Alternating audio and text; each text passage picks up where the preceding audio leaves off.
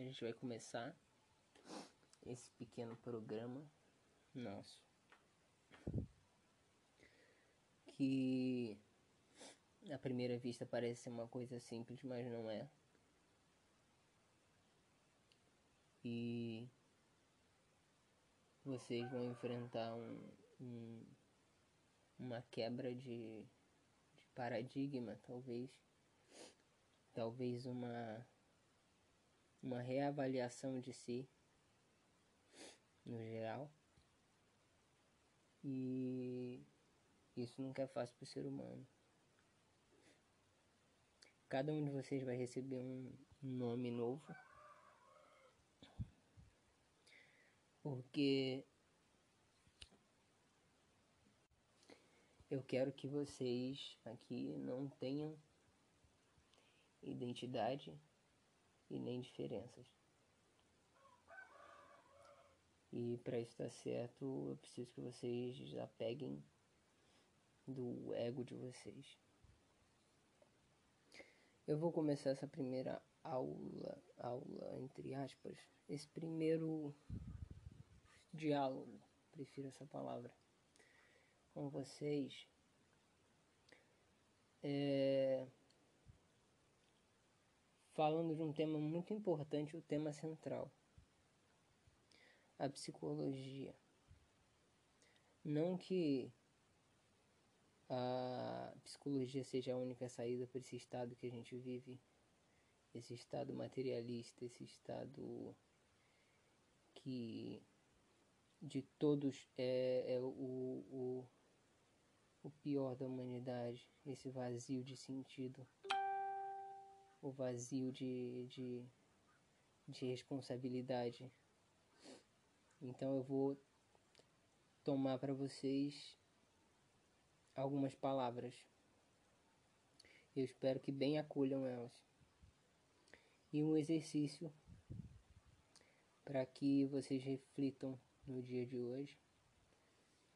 E peço que vocês, não no momento que ouvirem, mas na hora que vocês se sentirem preparados, é, digam qual foi a experiência que vocês sentiram, que vocês tiveram.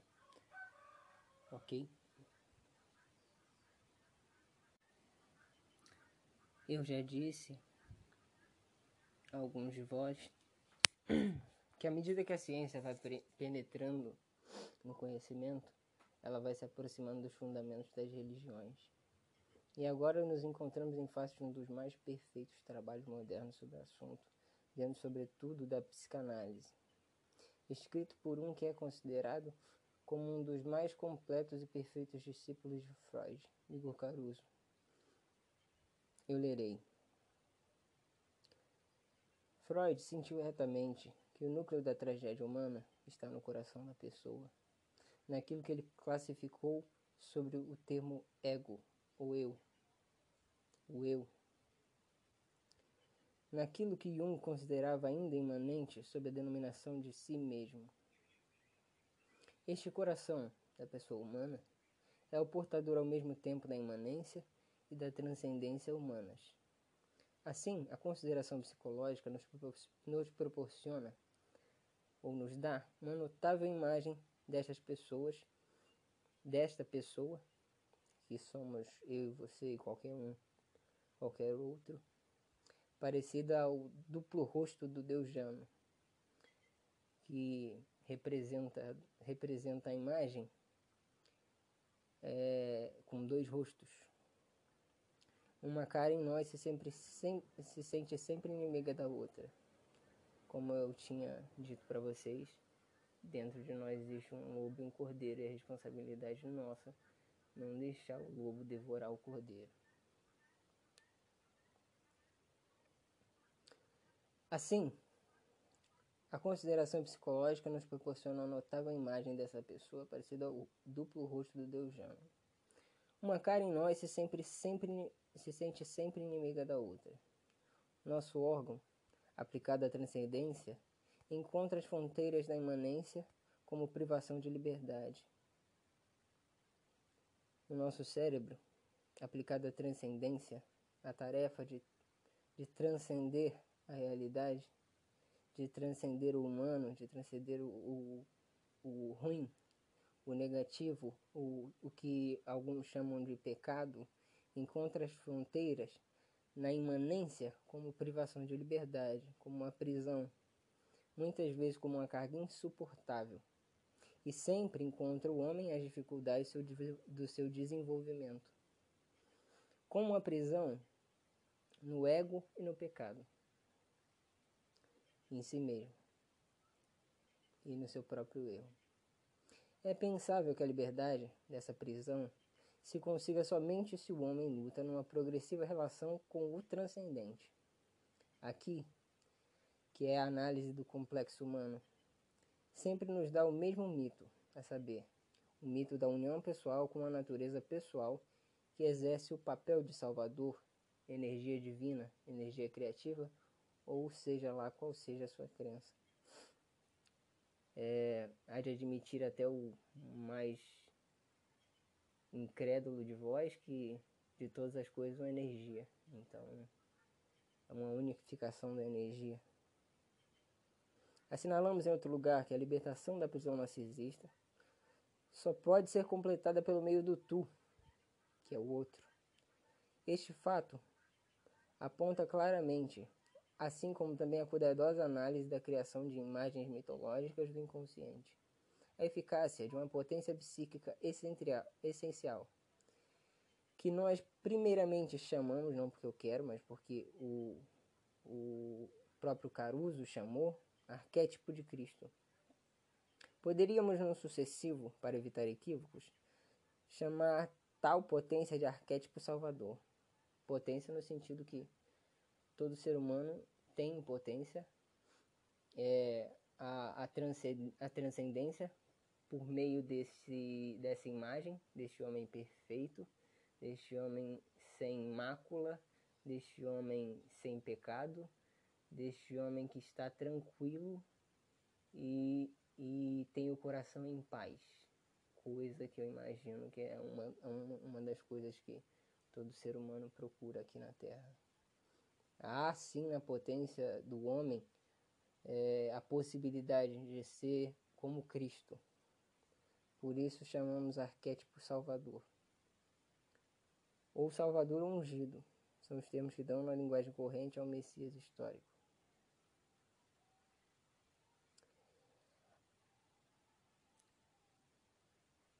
A liberdade dessa prisão se consegue se o homem luta numa progressiva relação com o transcendente. Sempre por meio do tu. O que, que isso significa? É sempre por meio de outra pessoa é sempre por meio de outro ente, não é por nós mesmos.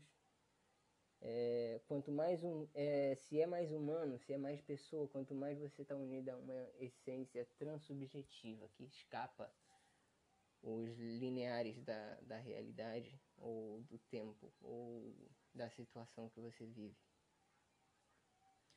É, um homem pode muito bem suportar o sofrimento 20 anos se ele tiver um sentido na vida.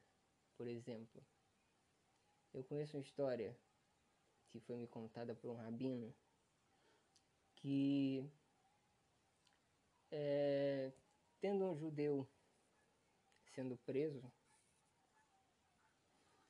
é, pelos russos na União Soviética, dentro da cela dele existia uma pedra, uma pedra bem pesada, circular, em que todo dia de manhã um guarda acordava ele, ele teria que girar aquela roda.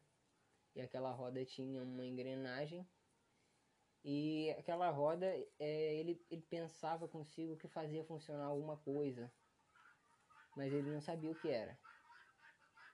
Então, por 20 anos ele conjecturou as possibilidades do que seria aquele trabalho que ele estava exercendo. Ele girava aquela pedra com as mãos e pensava: eu posso estar movendo o moinho, posso estar fazendo. Eu posso estar moendo o moinho e ajudando as pessoas a, a terem alimentos. Eu posso estar gerando energia por meio dessa, dessa, dessa pedra que eu, que eu rodo com os meus braços o dia inteiro. Ele conjecturou várias, várias possibilidades do sentido porque por, do porquê ele estava rodando aquela pedra dia após dia, incessantemente, quando acordava. E ele se sentia feliz em pensar que ele estava ajudando alguém fazendo aquilo. 20 anos mais tarde, depois de muito pensar, ele foi solto. E ele nem pensou na liberdade dele, eu acho. Ele pensou logo no, em descobrir o que, que era aquele, aquele moinho que ele girava com as mãos o tempo todo há 20 anos. E, passando com guarda ah, algemado, olhou o outro lado da parede da sala, onde estava ligada a pedra, e viu que não tinha nada. Ele disse que o vazio que ele sentiu ao ver que ele tinha passado 20 anos fazendo uma coisa sem sentido, naquele momento, foi mais doloroso do que os 20 anos que ele passou preso nessa prisão. O ser humano se acostuma a tudo, desde que tem um sentido. E sem sentido, o ser humano desaba e cai às profundezas de um narcisismo ilimitado. Não se pode separar o homem do sentido. Pode-se concluir, sem razão, que nós quisemos dizer como termo anterior, que a antecipação na salvação por meio de Cristo seja não um dom indevido para o homem, uma potência não indevida para o homem, mas o homem sim pode atingir essa perfeição de que se fala. É possível ter paz, é possível. É possível ter conhecimento? É possível. É possível viver uma vida tranquila e sem paixões? É possível também. E eu preciso que vocês tenham só um pouco de confiança em si mesmo, entendeu? Porque essa é a função natural da alma e do espírito que vós tem. Vós sabeis que, embora tendo começo, jamais terão um fim. Isso pode se analisar na consciência de cada um de vocês. E não cabe a mim convencê-los. Como eu disse, não há relação entre mim, que falo, e vocês. Eu sou só um orador. Eu sou só o que fala. Eu não sou um professor, eu não sou um guru, eu não sou um salvador, não sou um pastor, eu não, não vim aqui converter ninguém. E para mim vocês são todos iguais.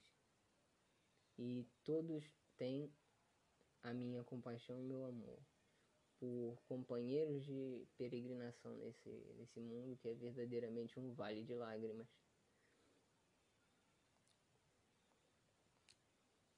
Pode-se afirmar, ademais, também, que a psicologia profunda alcança o máximo de clareza por meio de uma antropologia que deixa espaço para uma doutrina de salvação pessoal sem que a soteriologia, soteriologia é a salvação em grego, a meta, inclusive no estado da psicologia profunda, permanece cheia em si mesma de contradições e necessitada de aclaração. Como podia ser de outro modo em teoria, quando na prática própria vida humana progressiva ruma.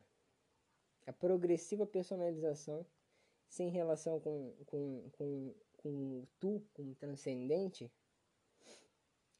quando você tenta caminhar a sua vida sem relação com o transcendente, sem relação com algo que escape a você, que esteja fora de você,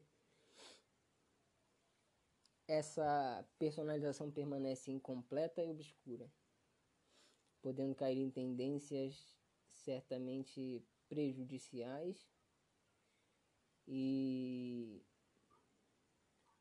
é, a uma descaracterização completa do, do seu ser. O completo desenvolvimento da alma humana, da vida humana, marcha em direção à libertação que se consegue quando se renuncia aos direitos do ego por amor a alguém. É disso que eu falo. A capacidade de amor significa sempre vencimento do ego, vencimento do eu. Como João Batista diz, é necessário que ele cresça e que eu diminua. E foi assim que ele cumpriu a sua obra. De forma que a própria realização e o próprio enriquecimento marcham no caminho do vencimento do eu. Por outra parte, tampouco se deve entrar em função demasiadamente próxima às limitações da superação do eu. Não podemos educar qualquer pessoa para ser altruísta por meio de normas éticas. Devemos fortalecer no, no, em primeiro lugar quem vós sois. E eu vos pergunto: vós sois muitos de vossos pensamentos. Quais desses pensamentos são realmente seus? Qual a origem de cada ideia que vocês têm? O que aí é você e o que aí não é você? Então precisamos, em primeiro lugar, aprender a superar o ego, aprender a, a, a se livrar daquilo que entrou na sua cabeça através de, de origens obscuras, ressuscitando a, a, a perfeição e a inocência do homem recém-nascido, que é perfeito e sem mácula. Depois do batismo, é claro. Devemos, em primeiro lugar, fortalecer o eu, que é cada um de vocês, que vai crescendo, e devemos também aprender a superar o ego. Isso sucede unicamente quando se encontra uma unidade cada vez maior com o tu. O tu aqui significa a coisa que transcende a sua vida, a coisa que mais te importa, a pessoa que você mais ama, o algo por, por, por qual viver, algo que está fora de você, o transcendente. Eu, eu tento explicar da melhor maneira para que todos consigam entender o, do que eu falo. Todas as grandes religiões sabem que se é mais pessoa, quanto mais se está unido com a força transubjetiva, a mera técnica da própria realização, sem que se aspire à união com essência transubjetiva, conduz ao fortalecimento do ego, que leva em si mesmo cada vez mais sinais narcisistas. Não se estudam, talvez, suficiente as modernas correntes gnoseológicas, que eu gosto muito de citar, de cujos equívocos e êxitos deveriam aprender muito alguns psicólogos e a nova era de, de como, como, como entre aspas, inteligentinhos ou de intelectuais. É... Considere-se, por exemplo, os resultados que nos mostrou os métodos de Gurdjieff, Ivanovich Gurdjieff. Para chegar aos seus discípulos, autorrealização, usou Gurdjieff as mais antigas técnicas do monarquismo oriental, tanto do budista quanto do cristão, isto é, o saber ter à mão a máxima concentração, o exercício contínuo e as forças do seu eu, e o retraimento dos interesses superficiais. O, o, a negação dos interesses superficiais em nome do crescimento espiritual. Mas o experimento de Gurdjieff conduziu também a catástrofes. De certo modo, a uma demonização do homem, pois a técnica dele, isolada, certamente é ativa e funcional, mas não garante a direção do processo para a, personaliza para a personalização progressiva do eu.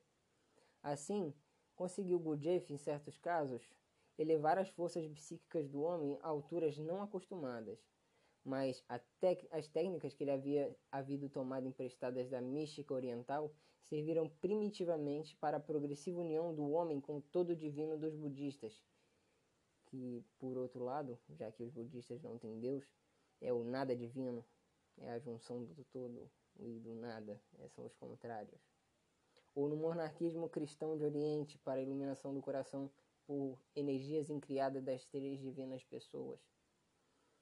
É, essas técnicas eu conheço e não ensino porque elas são perniciosas é, para qualquer pessoa que não, que não aspire é, uma conexão com, com algo transcendental a si mesmo.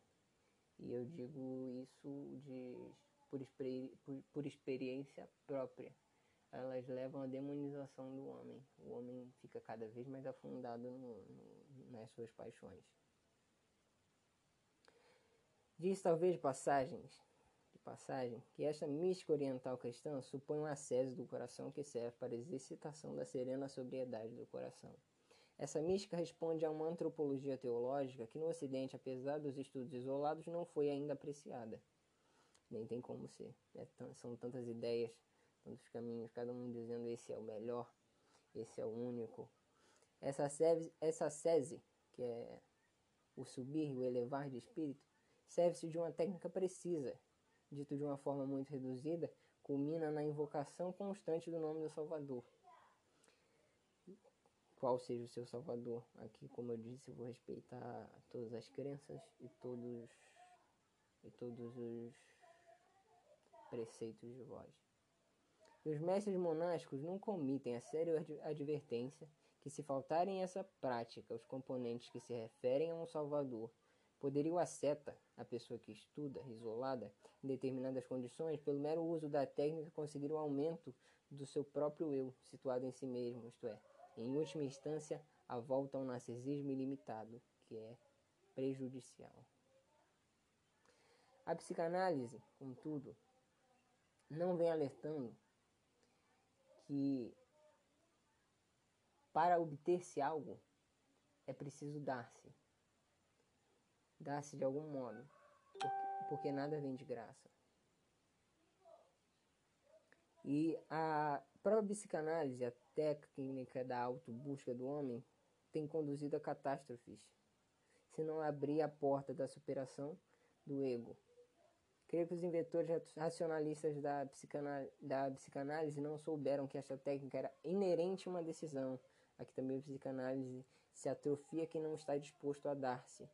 Quem não está disposto a dar-se fica cada vez, ao invés de, de, se encontrar, fica cada vez mais distante de si mesmo. De si mesmo.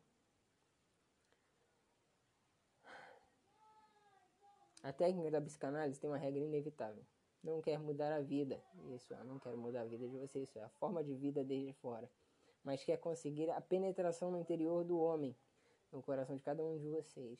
E isto é alcançado por meio da utilização de um determinado método psicanálise é a SESI. Não é puramente uma arte médica. A que, a que metas deve servir essa SESI? E quais serve de fato em certas mãos é outro problema bastante doloroso, porque tem sido mal utilizada. Se entendeu esse caráter ascético da psicanálise e colocou essa decisiva questão em seus fins, pode, sob determinadas condições, chegar a uma solução parecida com o que ocorreu a Gaston Bardet, que eu não vou citar agora e vou conduzi-los para um assunto mais apropriado. Quando eu escrevo algo, logo pensam que se trata de um assunto religioso, mas nesse caso não. De ética e pedagogia, nada tem a ver com sectarismos religiosos. Educação da vida é uma pedagogia que consiste em extrair do interior do homem a vida, que é dotada potencialmente infinita. Tradicionalmente pensava-se que educar fosse sinônimo de encher de conhecimentos, mas na verdade educar, que vem do latim ex ducere, significa conduzir de dentro para fora. O velho pregando essa pedagogia desde o ah, meu pai. e venho pregando essa pedagogia há muito tempo.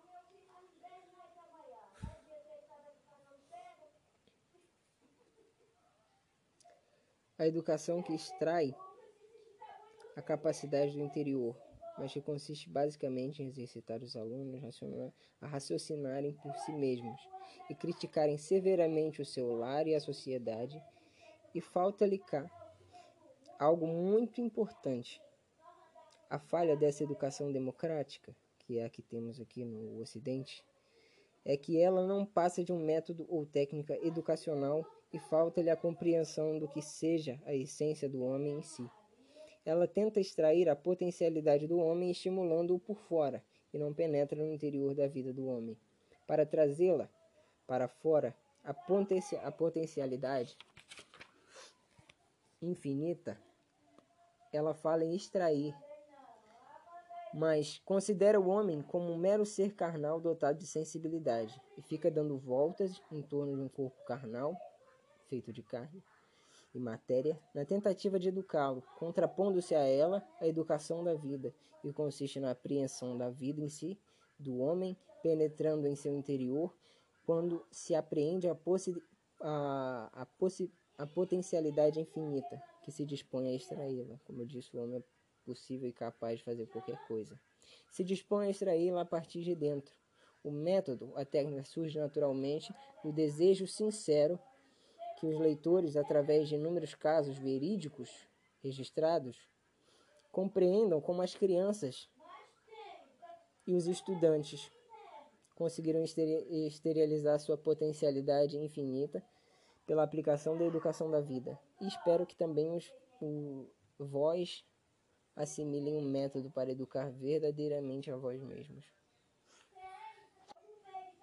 Eu quero que vocês façam um exercício hoje não repitam ele mais de, de três vezes. Não precisa se concentrar, não precisa usar esforço, não precisa hum, ficar em silêncio, não precisa estar num lugar calmo, ou seja, não precisa quase de nada, só precisa que vocês façam.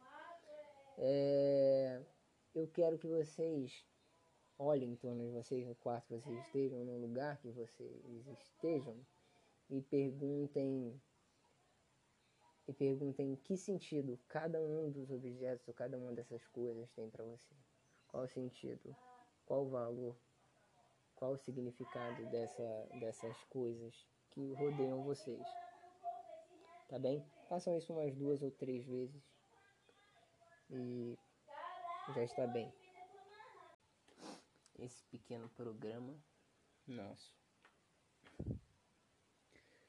que à primeira vista parece ser uma coisa simples, mas não é. E vocês vão enfrentar um, um, uma quebra de, de paradigma, talvez. Talvez uma, uma reavaliação de si, no geral. E isso nunca é fácil para o ser humano. Cada um de vocês vai receber um nome novo. Porque eu quero que vocês aqui não tenham identidade e nem diferenças. E para isso estar certo, eu preciso que vocês apeguem do ego de vocês. Eu vou começar essa primeira aula, aula entre aspas, esse primeiro diálogo, prefiro essa palavra, com vocês. É, falando de um tema muito importante, o tema central, a psicologia. Não que a psicologia seja a única saída para esse estado que a gente vive, esse estado materialista, esse estado que de todos é, é o, o, o pior da humanidade, esse vazio de sentido, o vazio de, de, de responsabilidade.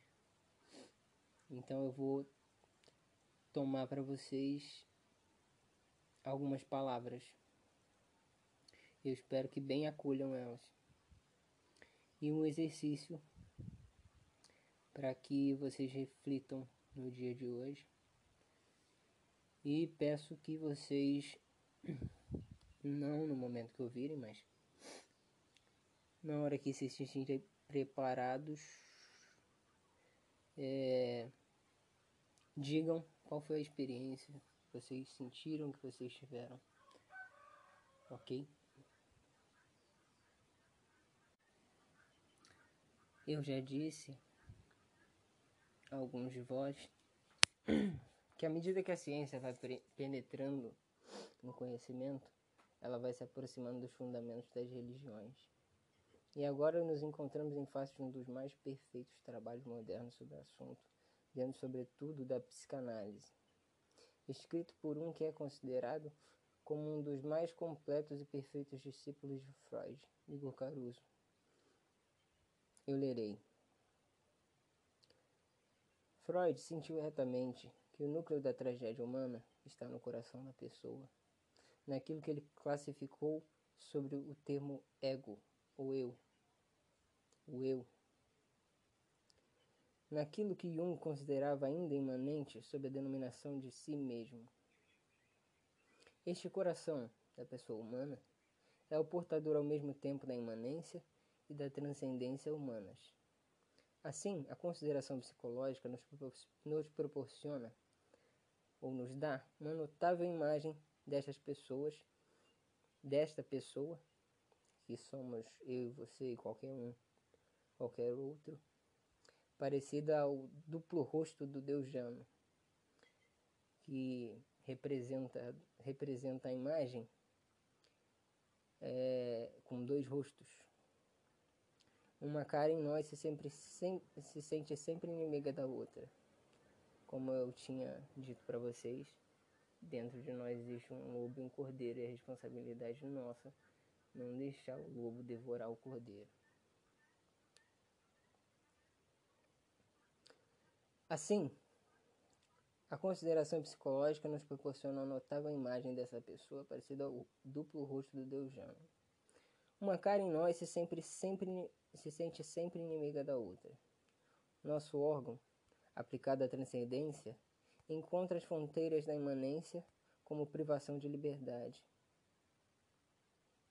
No nosso cérebro, aplicada à transcendência, a tarefa de, de transcender a realidade, de transcender o humano, de transcender o, o, ruim, o negativo, o, o que alguns chamam de pecado, encontra as fronteiras na imanência como privação de liberdade, como uma prisão, muitas vezes como uma carga insuportável. E sempre encontra o homem as dificuldades do seu desenvolvimento. Como uma prisão no ego e no pecado, em si mesmo e no seu próprio erro. É pensável que a liberdade dessa prisão se consiga somente se o homem luta numa progressiva relação com o transcendente. Aqui, que é a análise do complexo humano, sempre nos dá o mesmo mito, a saber, o mito da união pessoal com a natureza pessoal que exerce o papel de salvador, energia divina, energia criativa, ou seja lá qual seja a sua crença. É, há de admitir até o mais incrédulo de vós que de todas as coisas uma energia. Então, é uma unificação da energia. Assinalamos em outro lugar que a libertação da prisão narcisista só pode ser completada pelo meio do tu, que é o outro.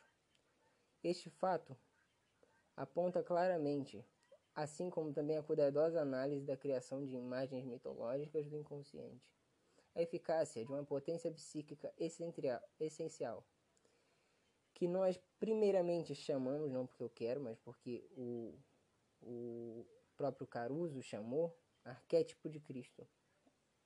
Poderíamos, no sucessivo, para evitar equívocos, chamar tal potência de arquétipo salvador.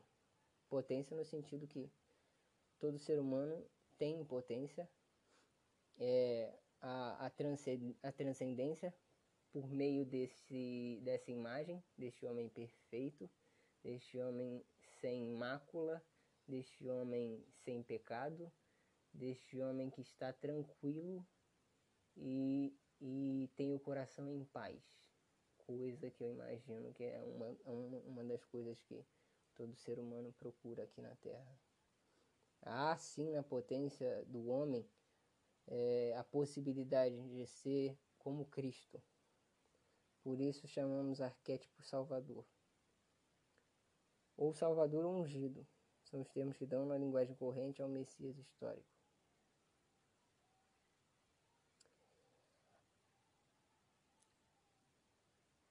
A liberdade dessa prisão se consegue se o homem luta numa progressiva relação com o transcendente. Sempre por meio do tu. O que, que isso significa? É sempre por meio de outra pessoa, é sempre por meio de outro ente, não é por nós mesmos. É, quanto mais um, é, se é mais humano, se é mais pessoa, quanto mais você está unido a uma essência transubjetiva que escapa os lineares da, da realidade ou do tempo ou da situação que você vive. É, um homem pode muito bem suportar o sofrimento 20 anos se ele tiver um sentido na vida. Por exemplo, eu conheço uma história que foi me contada por um rabino que é, tendo um judeu sendo preso é, pelos russos da União Soviética, dentro da cela dele existia uma pedra, uma pedra bem pesada, circular, em que todo dia de manhã um guarda acordava ele, ele teria que girar aquela roda. E aquela roda tinha uma engrenagem. E aquela roda, é, ele, ele pensava consigo que fazia funcionar alguma coisa. Mas ele não sabia o que era. Então, por 20 anos ele conjecturou as possibilidades do que seria aquele trabalho que ele estava exercendo. Ele girava aquela pedra com as mãos e pensava: eu posso estar movendo moinho, posso estar fazendo.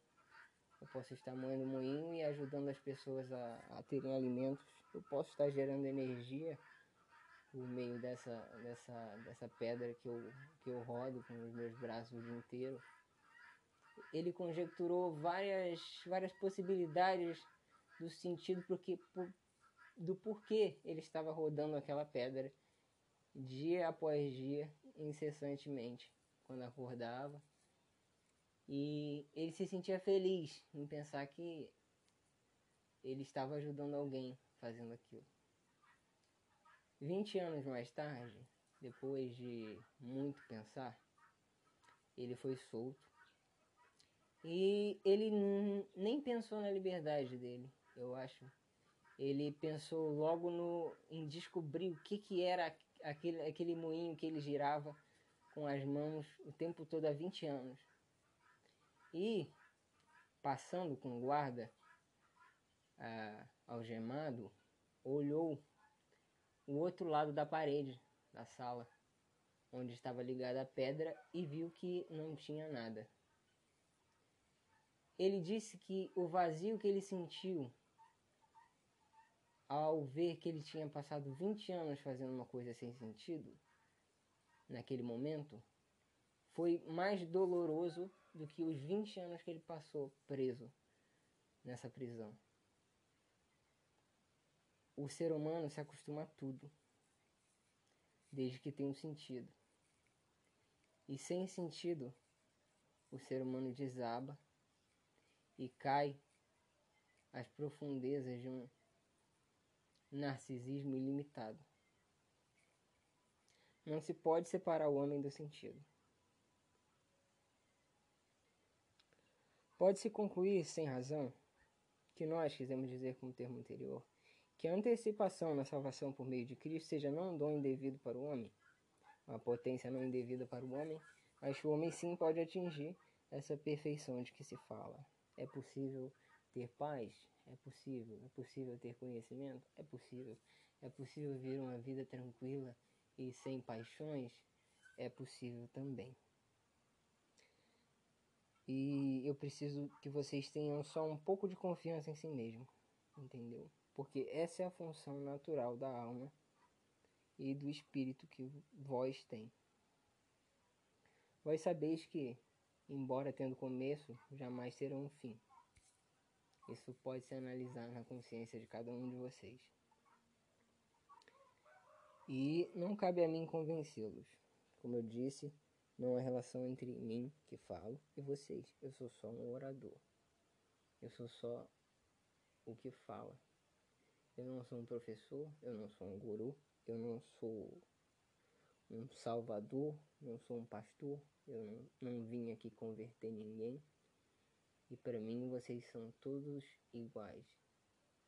E todos têm a minha compaixão e meu amor por companheiros de peregrinação nesse, nesse mundo que é verdadeiramente um vale de lágrimas. Pode-se afirmar, ademais, também, que a psicologia profunda alcança o máximo de clareza por meio de uma antropologia que deixa espaço para uma doutrina de salvação pessoal, sem que a soteriologia, soteriologia é a salvação em grego, a meta, inclusive no estado da psicologia profunda, permanece cheia em si mesma de contradições e necessitada de aclaração. Como podia ser de outro modo em teoria, quando uma prática própria vida humana, progressiva, ruma. A progressiva personalização sem relação com, com, com, com tu, com o transcendente, quando você tenta caminhar a sua vida sem relação com o transcendente, sem relação com algo que escape a você, que esteja fora de você, essa personalização permanece incompleta e obscura, podendo cair em tendências certamente prejudiciais e é, a uma descaracterização completa do, do seu ser. O completo desenvolvimento da alma humana, da vida humana, marcha em direção à libertação que se consegue quando se renuncia aos direitos do ego por amor a alguém. É disso que eu falo. A capacidade de amor significa sempre vencimento do ego, vencimento do eu. Como João Batista diz, é necessário que ele cresça e que eu diminua. E foi assim que ele cumpriu a sua obra. De forma que a própria realização e o próprio enriquecimento marcham no caminho do vencimento do eu. Por outra parte, tampouco se deve entrar em função demasiadamente próxima às limitações da superação do eu. Não podemos educar qualquer pessoa para ser altruísta por meio de normas éticas. Devemos fortalecer no, no, em primeiro lugar quem vós sois e eu vos pergunto: vós sois muitos de vossos pensamentos. Quais desses pensamentos são realmente seus? Qual a origem de cada ideia que vocês têm? O que aí é você e o que aí não é você? Então precisamos, em primeiro lugar, aprender a superar o ego, aprender a, a, a se livrar daquilo que entrou na sua cabeça através de, de origens obscuras, ressuscitando a, a, a perfeição e a inocência do homem recém-nascido, que é perfeito e sem mácula. Depois do batismo, é claro. Devemos, em primeiro lugar, fortalecer o eu que é cada um de vocês que vai crescendo e devemos também aprender a superar o ego. Isso sucede unicamente quando se encontra uma unidade cada vez maior com o tu. O tu aqui significa a coisa que transcende a sua vida, a coisa que mais te importa, a pessoa que você mais ama, o algo por, por, por qual viver, algo que está fora de você, o transcendente. Eu, eu tento explicar da melhor maneira para que todos consigam entender o, do que eu falo. Todas as grandes religiões sabem que se é mais pessoa, quanto mais se está unido com a força transubjetiva, a mera técnica da própria realização, sem que se aspire à união com essência transubjetiva, conduz ao fortalecimento do ego, que leva em si mesmo cada vez mais sinais narcisistas. Não se estudam, talvez, suficiente às modernas correntes gnoseológicas, que eu gosto muito de citar, de cujos equívocos e êxitos deveriam aprender muito alguns psicólogos e a nova era de, de como, como, como entre aspas, inteligentinhos ou de intelectuais. É... Considere-se, por exemplo, os resultados que nos mostrou os métodos de Gurdjieff, Ivanovich Gurdjieff. Para chegar aos seus discípulos, autorrealização, usou Gurdjieff as mais antigas técnicas do monarquismo oriental, tanto do budista quanto do cristão. Isto é, o saber ter à mão a máxima concentração, o exercício contínuo e as forças do seu eu, e o retraimento dos interesses superficiais, o, a negação dos interesses superficiais em nome do crescimento espiritual. Mas o experimento de Gurdjieff conduziu também a catástrofes. De certo modo, a uma demonização do homem, pois a técnica dele, isolada, certamente é ativa e funcional, mas não garante a direção do processo para a, para a personalização progressiva do eu. Assim, conseguiu Gurdjieff, em certos casos, elevar as forças psíquicas do homem a alturas não acostumadas, mas as técnicas que ele havia havido tomado emprestadas da mística oriental serviram primitivamente para a progressiva união do homem com todo o divino dos budistas, que, por outro lado, já que os budistas não têm Deus, é o nada divino, é a junção do todo e do nada, é, são os contrários. Ou no monarquismo cristão de Oriente, para a iluminação do coração por energias incriadas das três divinas pessoas. É, essas técnicas eu conheço e não ensino porque elas são perniciosas é, para qualquer pessoa que não, que não aspire é, uma conexão com, com algo transcendental a si mesmo. E eu digo isso de, por, por, por experiência própria elas levam à demonização do homem. O homem fica cada vez mais afundado no, no, nas suas paixões. Diz talvez passagens, de passagem, que esta mística oriental cristã supõe um acesso do coração que serve para a exercitação da serena sobriedade do coração. Essa mística responde a uma antropologia teológica que no Ocidente, apesar dos estudos isolados, não foi ainda apreciada. Nem tem como ser. É, são tantas ideias tantos caminhos, cada um dizendo esse é o melhor, esse é o único. Essa sese, essa sese que é o subir, o elevar de espírito, serve-se de uma técnica precisa, dito de uma forma muito reduzida, culmina na invocação constante do nome do Salvador. Qual seja o seu Salvador? Aqui, como eu disse, eu vou respeitar todas as crenças e todos e todos os preceitos de voz. Os mestres monásticos não comitem a séria advertência que se faltarem essa prática os componentes que se referem a um Salvador, poderia o asceta, a pessoa que estuda, isolada, em determinadas condições, pelo mero uso da técnica conseguir o aumento do seu próprio eu, situado em si mesmo, isto é, em última instância, a volta ao narcisismo ilimitado, que é prejudicial. A psicanálise, contudo, não vem alertando que para obter-se algo é preciso dar-se. Dar-se de algum modo, porque, nada vem de graça. E a própria psicanálise, técnica da autobusca do homem, tem conduzido a catástrofes, se não abrir a porta da superação do ego Creio que os inventores racionalistas da, psicanálise, da psicanálise não souberam que esta técnica era inerente a uma decisão. Aqui também a psicanálise se atrofia quem não está disposto a dar-se. Quem não está disposto a dar-se fica cada vez, ao invés de, de, se encontrar, fica cada vez mais distante de si mesmo. De si mesmo. A técnica da psicanálise tem uma regra inevitável não quer mudar a vida. Isso, eu não quero mudar a vida de vocês, isso é a forma de vida desde fora.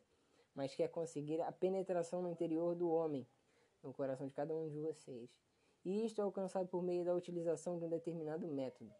Psicanálise é a sese, não é puramente uma arte médica.